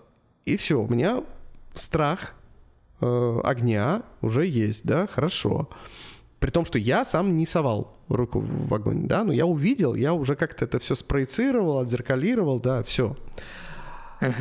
Но смерть мы не можем увидеть. Мы видим только ее последствия. А... Тем не менее, с огнем та же ситуация. Ну, то есть ты видишь последствия того, что кто-то сунул палец в огонь. И его не стало. Mm. Мы, вот, вот это вот, э, собственно, я не уверен, что там Фрейд, Фрейд говорил по этому поводу, но, может быть, это все-таки больше страх неизвестного. Ну вот. Мы, мы вот ну, недавно с товарищем да, говорили. в том числе, в том числе. Тут ну, как повернуть, понимаешь? Это же все как повернуть. Вот с ну, товарищем да, недавно говорили, он говорит, что это самое большое неизвестное, что есть в нашей жизни. Ну да, да, есть, есть такой а момент. А страх неизвестного, вот, уже типа передается. Ну вот, может быть так. Ну, вообще это очень интересно, на мой взгляд. Э. И э, есть варианты, да, что мы боимся смерти, потому что мы уже умирали. Отсылочка к началу разговора про круги сансары и так далее, да. Вот. Э. И еще, что еще я ну, это да, это у меня вопрос скорее, да, опять же, из кругов сансары, да, там вот э, возник там очень забавный по поводу органической и неорганической. То есть э, жизнь, мы знаем виды жизни только органические, насколько я понимаю. Да, вот это, вот это хорошая тема, я бы хотел как раз на нее переключиться, а, про то, а какими бы они в принципе могли бы быть, какая могла бы быть жизнь чисто теоретически. Вот хотелось бы на эту тему порассуждать. Но насколько mm-hmm. я понимаю, то, что то, с чем мы сталкиваемся, это только органика. Так или иначе. Там. Потому что мы сталкиваемся с этим только здесь, на Земле. Пока нигде из космоса мы никакой, а, никакой жизни не получали. Мы получали информацию о том, что кое-где есть молекулы, э, допустим, этого Ой, пивоже, пивоже, забыл. А, ну, короче говоря, органического вещества, которое еще не является жизнью. Ну, как он там, как бензин какой-нибудь, да? Нет, насчет органики, насчет органики, не органики, там есть нюанс. Есть нюанс, э, то, что органика, за исключением, насколько я понял, за исключением огромного времени, может превратиться в неорганику. И более того, так или иначе, приходит неорганику. Ну, За исключением, если ее кто-нибудь там не съест, и она не станет частью, да, там какой-нибудь э, органики, да. Вот. Это раз. Тогда ее как бы цикл продлевается. Но если вдруг она изолирована от другой органики, вдруг внезапно органика изолирована от другой органики, да, то она постепенно становится неорганикой. Вот. Взять тот же уголь. Если нет энергетических толчков для да. того, чтобы она развивалась. Да. И в то же время, благодаря грибам и материи, ой, грибам и каких, каким-нибудь этим, как его, бактериям, да, а неорганика может превращаться в органику. Ну, да, сейчас сейчас может. Ну, я э, прочитал это. Вот. А, и получается, все-таки круговорот органики и неорганики, он происходит так или иначе. Хоть и довольно медленный. Вот. Вот просто если порассуждать технически, да, смотри, чтобы зародилась жизнь, где бы то ни было. Представим, что вот, ну, давай попробуем представить, наверное, более широкий э, спектр того, как вообще жизнь может появляться. И вот э, первый, первый момент. Какие, нужно установить какие-то ограничения, здрав, подчиняющиеся хотя бы здравому смыслу. Мы не эксперты, но можем порассуждать.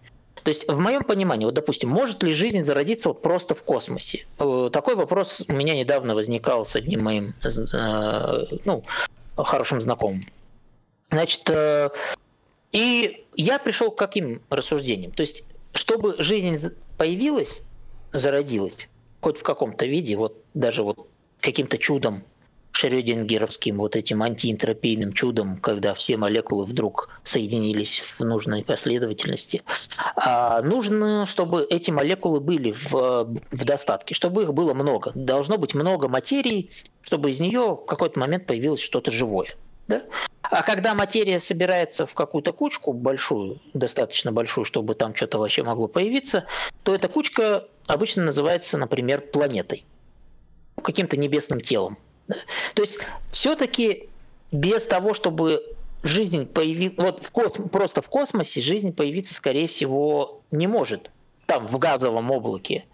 А, просто потому, что там материя слишком рассредоточена, чтобы что-то вообще могло вот как-то вот так вот Ну, Володь, с точки зрения статистики, вероятность этого есть. И если как бы космос бесконечен, он, конечно, не бесконечен. Вот в чем проблема-то. Космос не бесконечен.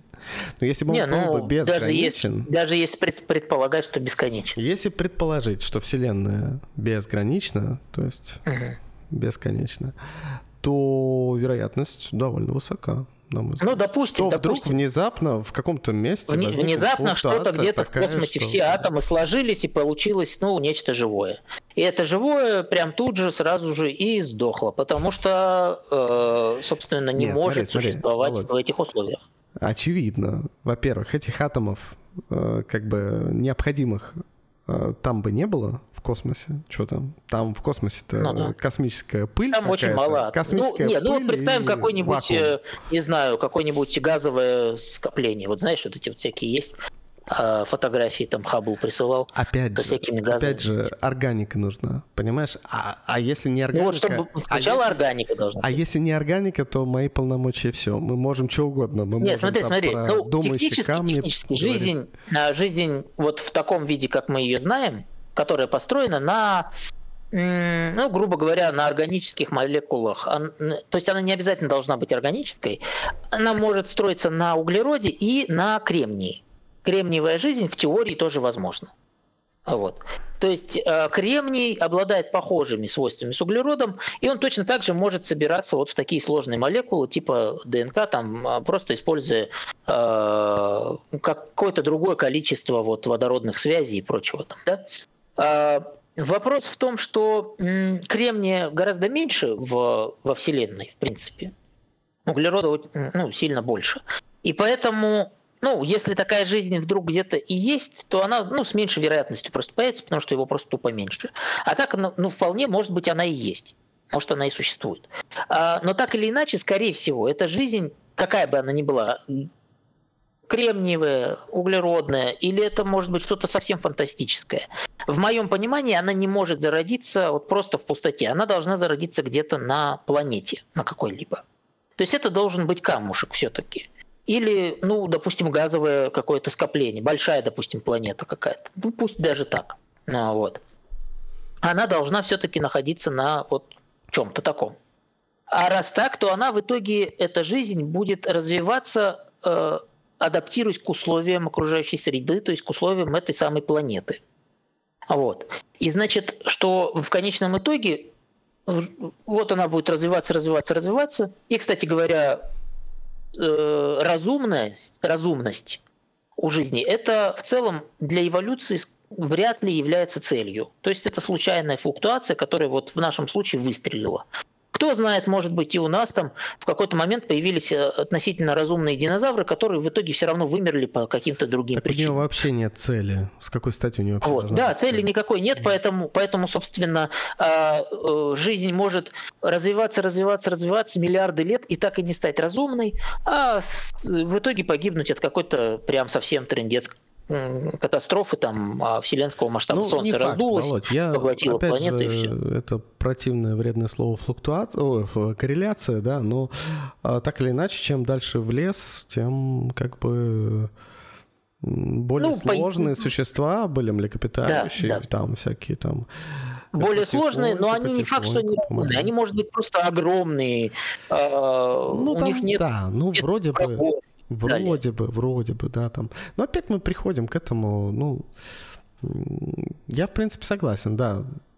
Я, я, я не вижу даже с чем тут спорить, как бы, окей. Вот, ну и, собственно, и получается, что жизнь, которая в, э, вне рамок планетарного масштаба а, может существовать, то есть переселяться с планеты на другие какие-то тела, она в любом случае должна быть разумной и технологической. Почему? Потому что эволюция никогда не приведет к тому, что э, организм просто своими силами, без технической какой-то э, помощи и э, без трудов каких-то технологий и разума, а, сможет покинуть свою среду обитания. Просто потому, что эволюции это как раз вообще это невыгодно. В эволюции будут выживать те, которые хорошо выживают здесь и сейчас, а не где-то там в космосе, в другой, на другой планете или вообще. То есть ни одна эволюция не создаст что-то, что позволит самого себя выстрелить в космос и полететь на другую планету. Ну, вот это, Поэтому кстати, любая... Не факт. Мне в голову сразу пришли эти варианты с близнецами, вот это вот э, пси вот эти вот способности и так далее, которые вроде бы как там, там же когда вот это вот э, разделяют, ну, ты в этом лучше шаришь, эм,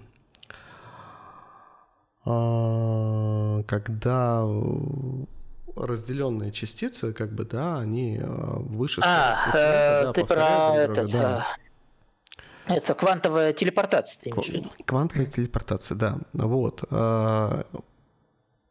И сразу почему вот эти двойники с пси-фактором, да, как бы тоже в голову пришли, потому что, да, научная фантастика об этом говорит, и вроде бы что-то там даже там какие-то проводились реальные э, с этим эксперименты. То есть вот представь, а, представь, что, да, вот э, квантово телепортироваться научится эволюционно какая-то хреновина, потому что э, на соседних планетах будет много всего прикольного. Квантовая телепортация не про то, что перемещается, мгновенно перемещается Понятно, тело. Понятно, да, да, да, да, да. Она все-таки про перемещение некой, опять же, непонятной пока нам э, материи, не материи. Информации, не материи. Да, информация. Материя никуда не перемещается. Вот, а информация как-то вот перемещается. Причем э, мгновенно, то есть не задействует э, ну, теорию относительности совсем. Вот, в данном случае. Вот, а, гравита... и... ни, ни гравитация, ни, ни, ни, ни скорость света, ничего как бы не работает в этом плане. Но это не материальное, то есть это именно вот перемещение э, информации, э, ну даже больше, более того, просто спин. А чувство? Да? Спин. Что такое чувство? Это же раз не информация? Слишком э, размытое понятие Чувство для... это волноваться, информация в волновом виде, передаваемая нам через рецепторы. Ну, чувство как э, эмоции или чувство как э, Эмоции типа это ощущение. частные случаи чувств, да, развитые у более сложных существ. А я имею в виду осязание, обоняние, зрение и так далее, да, чувства, вот, э, ты можешь получать удовольствие, да, ты можешь вдруг внезапно понять, что ты можешь получать удовольствие на расстоянии. Вот, более того, да, так как бы квантовое телепортировав какой-нибудь э, орган чувств. Вот. Нос, например, да? И понюхав что-нибудь на другой планете. Вот. Um... Ну, просто, Володь, это же просто фантастика, да? Мы же с тобой сейчас уже... Не-не-не, я понимаю, о чем ты говоришь, да. Э, тут как бы про информацию в целом. Вот. А в случае с чувствами именно ощущениями, то бишь вот э, которые передаются через органы чувств. Но все-таки в случае на, жизни известной нам это все а, передается через э, электроэнергию в нервных клетках, то есть электрические импульсы. А, ну, упрощенно, и я не могу даже сформулировать это сложнее, Нет, ну, потому что тут как раз я не волна. специалист. Когда мы касаемся чего-то, это тоже волна, запах. Ну, свет это... не, не совсем волна, это все-таки и волна, и частица, как бы э, и то, и то. Ну, на, на микроуровне, на квантовом уровне ну, это в первую в целом... очередь, как бы нам, нам интересно, да, волна, потому что она имеет интерференцию, вот, и интерферационная картина, мы ее вполне себе видим, да, как бы, да, и цвета имеют разные волны, э, спектр и так далее, да, э, вот, все-таки так или иначе это волны, вот. И насчет запаха интересно.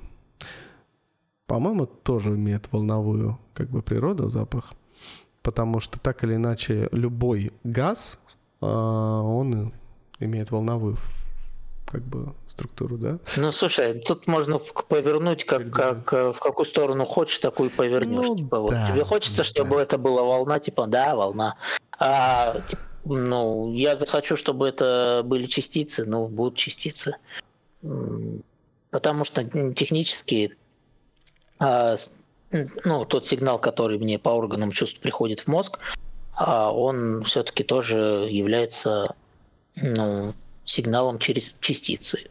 И тут мне не очень понятен предмет, пред, пред, предмет спора, поэтому я думаю, ну, что ладно, не ладно. буду. Мы немножко в тупик спорить. зашли, и мне кажется, уже. Да, да. Э, да. Давай, да, вот. про вот эту китайскую но, но есть, комнату но, еще, да, поговорим. Э, да, последние моменты я хотел бы хотел бы поговорить не про китайскую комнату. Про китайскую комнату, может быть, упомянем, да, тоже. Я про нее, кстати говоря, уже даже забыл, что хотел тоже про нее сказать. Я хотел немножко вот продолжить, продолжать тему вот этих вот самых фантазий про то, какой может быть жизнь она, да, а, озвучить немножко те ну, примеры из научной фантастики, которые, в принципе, у нас существуют, и порассуждать на тему, насколько вот там это все доста- ну, в достаточной ли степени обосновано и э, возможно ли такое. Ну, в частности, ну, конечно же, конечно же, в первую очередь приходит в голову Солярис Лема, и там у нас, по сути, для тех, кто не знает, кто не читал, э, Солярис – это целая живая планета. Ну, как бы мы не знаем, живая она или нет, потому что мы, у нас нет точек соприкосновения с ней, но мы видим, что она на нас реагирует. Она, то есть, каким-то образом изучила человеческих, э, человеческие э, человеческих существ, так назовем, да, которые на нее прилетели э, через нейтрино, и даже как-то воспроизводит из этих самых нейтрино, которыми каким-то образом эта планета умудряется управлять, ну, каких-то а, какие-то образы, которые вызывают у, у людей, находящихся на ней, самые яркие воспоминания. То есть мы не знаем, зачем она это делает, мы не знаем, делает ли она это осознанно или это делается просто э, автоматически, механически. Э, мы э, никакой обратной связи от планеты такой, как сказать, в виде диалога мы не получаем. Просто вот она делает что-то, а мы наблюдаем. И, э, скажем так, конечно, у Соляриса совсем другая была э, цель, да, у, как у произведения, она скорее психологически рассматривает аспекты. Но сама концепция интересна. Может ли планета быть живой э, и можем ли мы считать живым то, что просто вот как-то очень сложно реагирует на окружающий мир а, и на то, что вот э, на то, с чем приходится взаимодействовать. Вот как ты считаешь, планета, как в Солярисе, может существовать хотя бы теория? Вот э, удивился бы ты такому открытию, если бы оно произошло? Да, ну, слушай, если бы я вот это шел бы ночью домой и вдруг... И такой раз планета. Планету живую, я бы удивился. Но... Я бы тоже, да. Я очень люблю, на самом деле, этот роман Лема. Вот, и не менее люблю произведение Тарковского.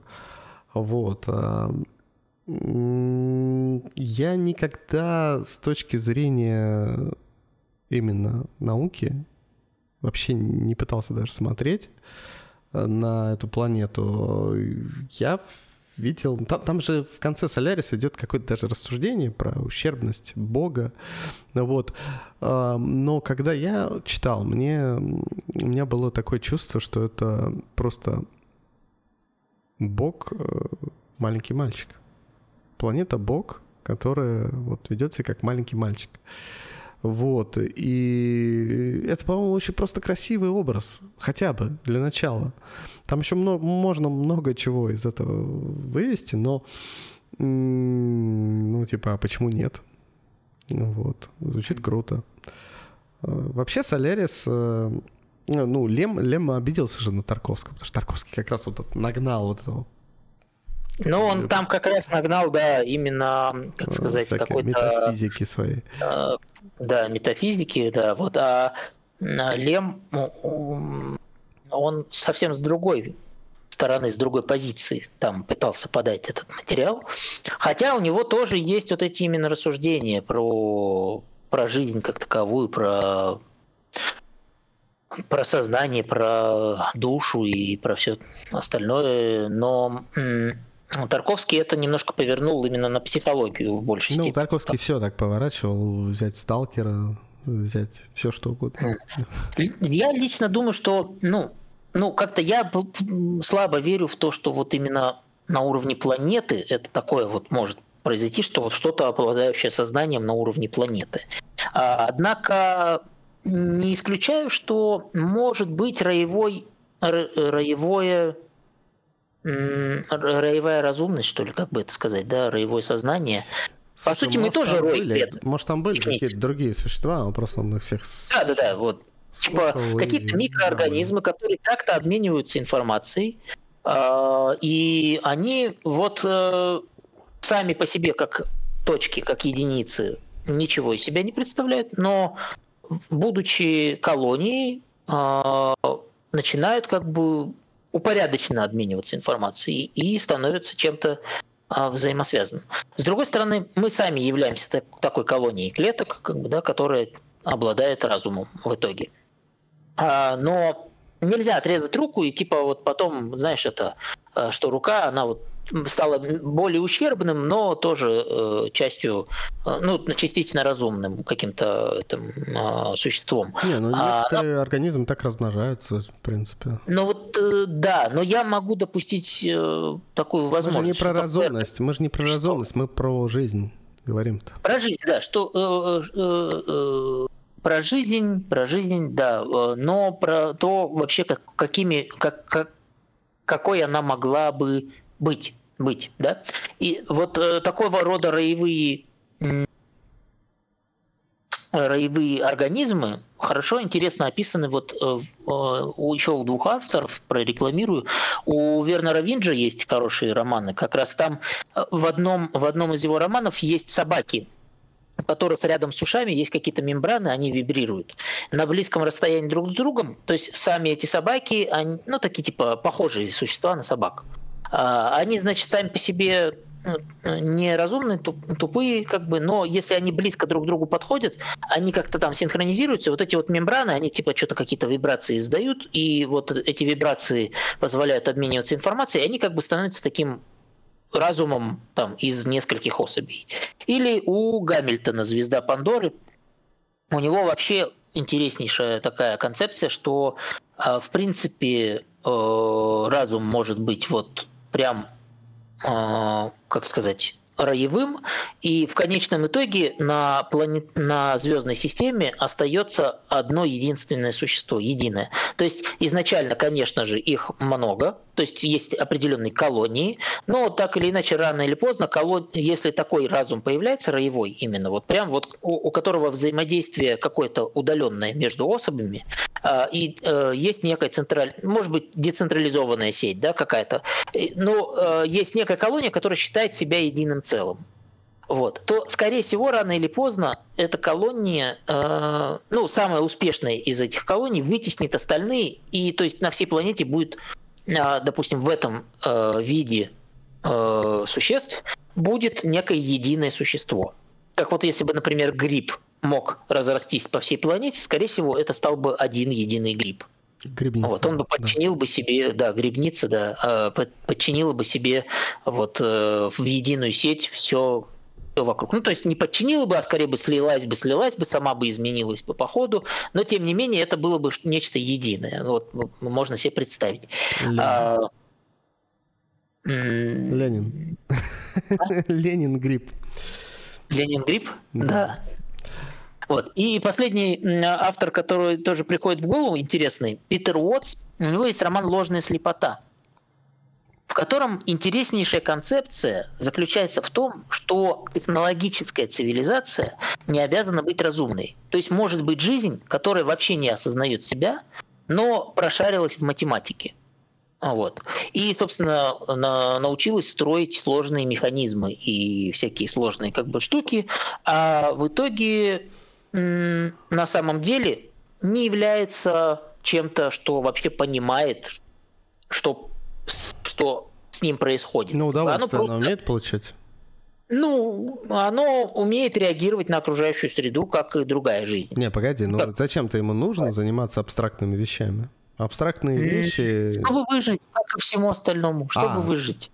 Оно просто в, в какой-то момент сделало для себя выводы, что надо строить ракеты, чтобы лететь на другие планеты, потому что сюда прилетит метеорит, все расхерачит. То ну, есть оно понимает... Тут вот как раз вот э, то, что ты говорил, вот эта ямка огромная, да, вот эта ямка, потому что э, как бы он, она не могла вот так вот в одночасье вдруг понять, что надо строить ракеты, значит, нужно строить э, сталеплавильные печи, вот, э, и добывать руду и так далее, как бы, да.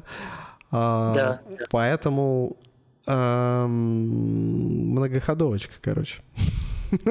так, ну, как бы она не ну могла вот так вот обязательно, ли, обязательно ли для себя осознавать, что ты существуешь и что ты там смертен и так далее, чтобы начать строить ракеты? вот, я, я, есть такая штука, как прогресс. Это как раз и есть вот эта самая китайская комната.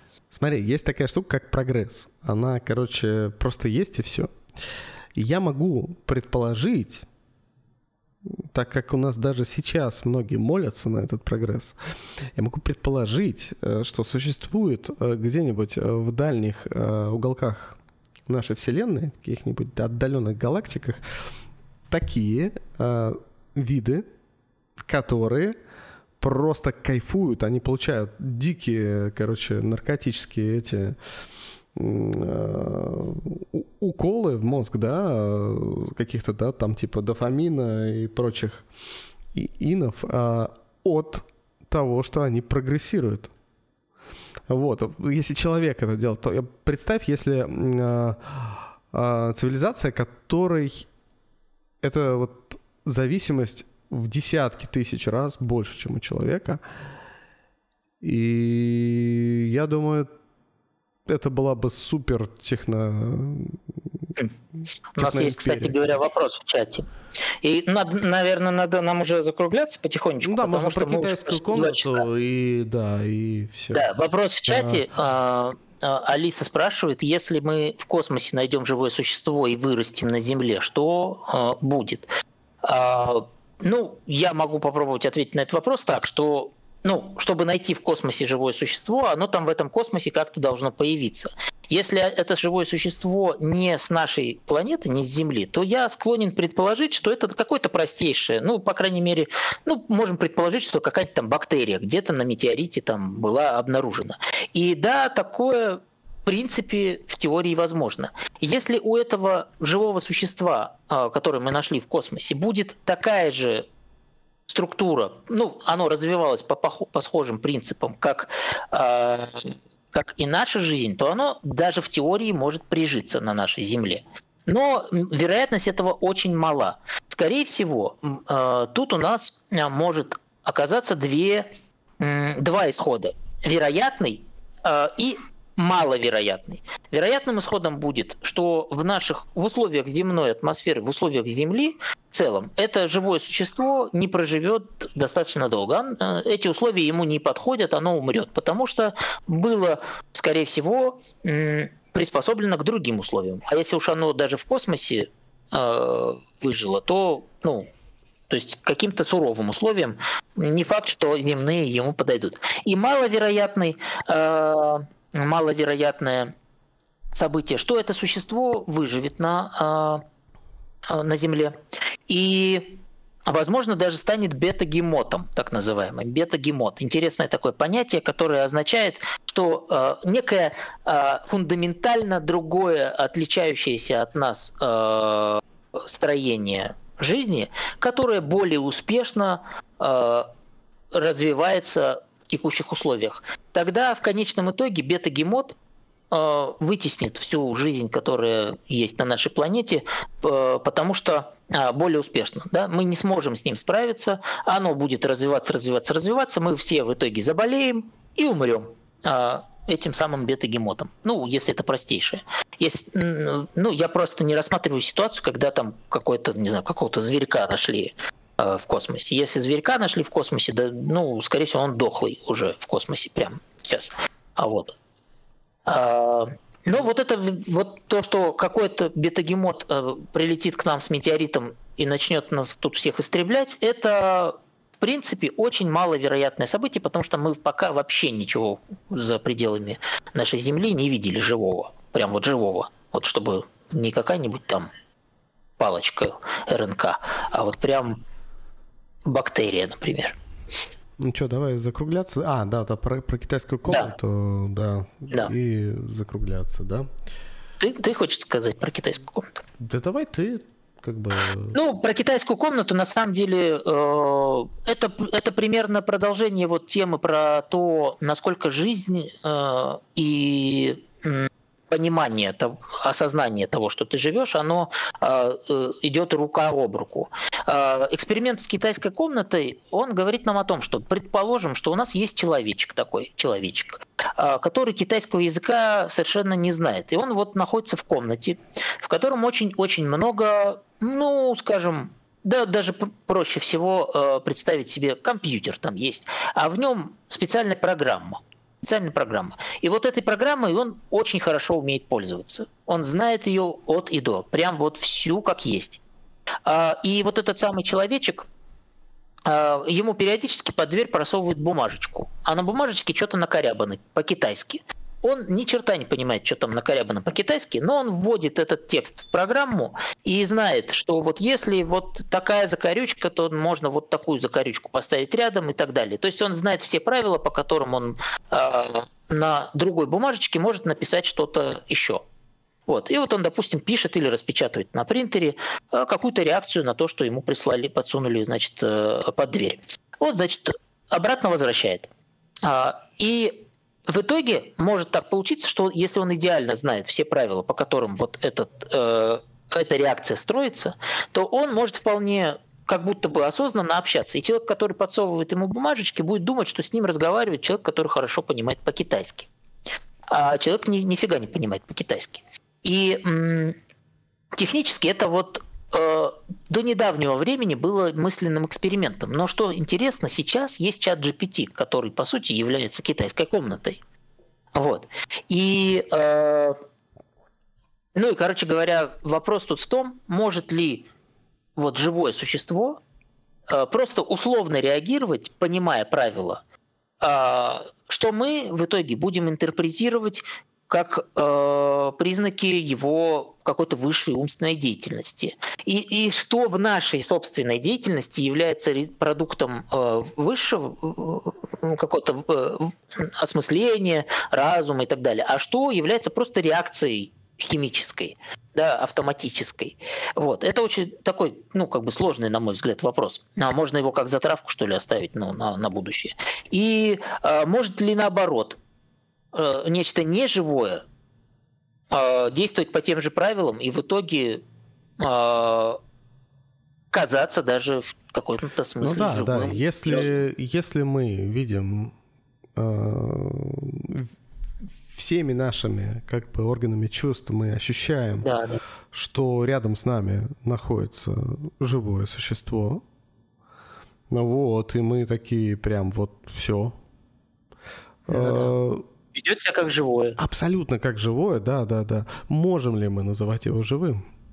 Вот. Угу. А, мы ну, же... Это вот то, что ты да, вначале да, как да. раз говорил, да, эмпирическое да. какое-то восприятие. Ну, то есть мы, к примеру, встретились там, ну, Э, в магазине с кассиршей, да, то есть а мы, она живая, живая, а может быть она уже не живая, может быть это уже может хороший быть, это робот, который там это там, отчитывает тебя там и так далее, понимаешь, просто ведет как человек себя. Или какой-нибудь грибок поработил ее мозг и она просто имитирует жизнедеятельность. Да, а да, как вариант. То есть не управляет грибок. Где этот, э, то есть где вот грань? да, между живым и неживым, это довольно вот в этом направлении сложный вопрос. Хотя, опять же, э, определения, которые мы сегодня называли, они... как там этот... Как это сказал, как сейчас мистер Энгельс... Э, жизнь есть способ существования белковых тел. Белковых Причем, тел, да. Да, с прекращением этого обмена существ, э, веществ прекращается и жизнь, что приводит к разложению белков. Э, вот, в этом плане, конечно, это нифига не жизнь. А вот, вот прям ни разу. Но а, есть такое понятие. Ну, не жизнедеятельность. Да, да, да, да. То есть мы тут опять вот эти понятия все время смешиваем. Жизнедеятельность и э, ну, сам процесс, как бы, да, вот э, жизнь как, э, как некий химический процесс, не знаю, как нечто вот, приближенное к биологии и физике. Вот. Потому что вот они, они сложно отделимы, эти понятия. Для некоторых людей, допустим, скажем, быт и религия тоже сложно отделимы. Они не могут вот представить себе, как можно рассуждать о каких-то вещах, не, не, в, э, не в понятиях, допустим, веры, в которой, в которой они находятся сейчас, в которую они верят. Вот. А здесь еще сложнее. Мы как бы никогда не могли разделить, потому что наш опыт, просто наш э, субъективный опыт, он неотделим. Мы а, не можем сказать, где заканчивается вот моя мысль, а, и что такое эта самая мысль, и где начинается просто там, не знаю, химическая реакция мозга на, как, на какое-то вещество, там, на кофеин, например. Вот. Поэтому, да, поэтому, ты прав. Наверное, в большинстве мест э, жизнь как, как э, деятельность и жизнь как процесс э, это одно и то же слово всегда почти. Надо погуглить, это интересно. Поэтому, интересный поэтому челлендж. собственно, возвращаясь к тому, с чего мы начали, да, если угу. атман это брахман, вот, если мы э, настолько совершенно э, в своем строении и настолько неповторимы, да, что, может быть, и никого нет больше, кроме нас. Ну, я к тому, что говорю, не кроме нас с тобой, а кроме меня. Вот. Э, кроме каждого да, из нас потому что себе. Брахман-то он вот все, весь некий абсолют, вот, а атман — это абсолют в нас. И вот, собственно, когда мы понимаем, вот в этот момент просвещения, когда мы понимаем, что атман — это и есть брахман, простите меня, там, все, кто сильно разбирается в индуизме, я так начитался, скажем так, чуть-чуть, вот. Но... А в буддизме, а, как бы, да, не, ну, Все-таки индуизм мне больше нравится. В буддизме просто, типа, там, мы приходим и все, и нирвана. И теряем, нирвана, теряем, нирвана. теряем индивидуальность, да, как бы, да. А тут да, да, да, как а, а, тут, а тут не теряем, а тут не теряем. Тут, типа, осознаем, что мы это и есть все. Ну, как бы, э, Шопенгауэр очень клево э, все это описывает, но это как-нибудь будет другая история. Ну, слушай, предлагаю на этом попрощаться. Прикольно да. поговорили и целых два часа прям. А, простите, не, не думаю, что, что кто-то выдержит за, э, да. такой, такой тайминг. А может быть, мы в будущих э, релизах так как-то будем э, какие-то регламенты устанавливать, не знаю, там по времени. Ну, пока, ну, пока, пока мало слушателей. Да? Володь, сейчас да, пока да, мало и, слушателей, да, я пока даже не пытался всем своим знакомым об этом говорить, э, потому что волновался. Я тоже, я тоже. Я решил первую просто поговорить между будет, собой. Да. А потом посмотрим, ну, вот. как это дальше пойдет. Вот. Всем в общем Все. всего хорошего, мирного неба, до свидания. Ништяк. Всем пока. Пока.